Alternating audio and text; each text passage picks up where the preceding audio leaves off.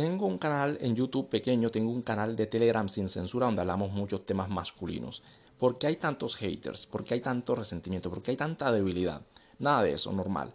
Todo corresponde a un adoctrinamiento, a una ingeniería social. Están buscando destruir la masculinidad al mismo tiempo que fomentan la debilidad, lo que son las emociones. ¿Por qué? Porque así pueden controlar más fácilmente una nación, a un pueblo, al mundo. Si la humanidad es débil, emocional, reactiva y menos racional, es más fácil de controlar.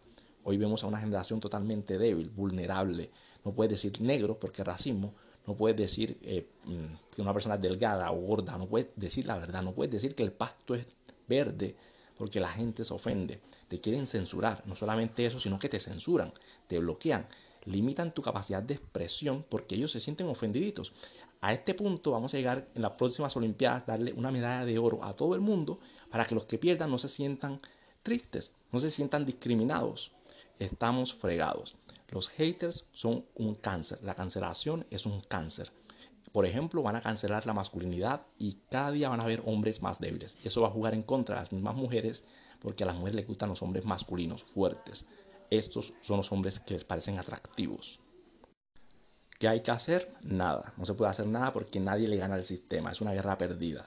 el sistema va a ganar y los hombres cada día van a ser más débiles. Lo que hay que hacer es, nada, si escuchas esto, desarrolla tu máximo potencial, amate, cuídate, quiérete, sé minimalista y nos vemos en la cima.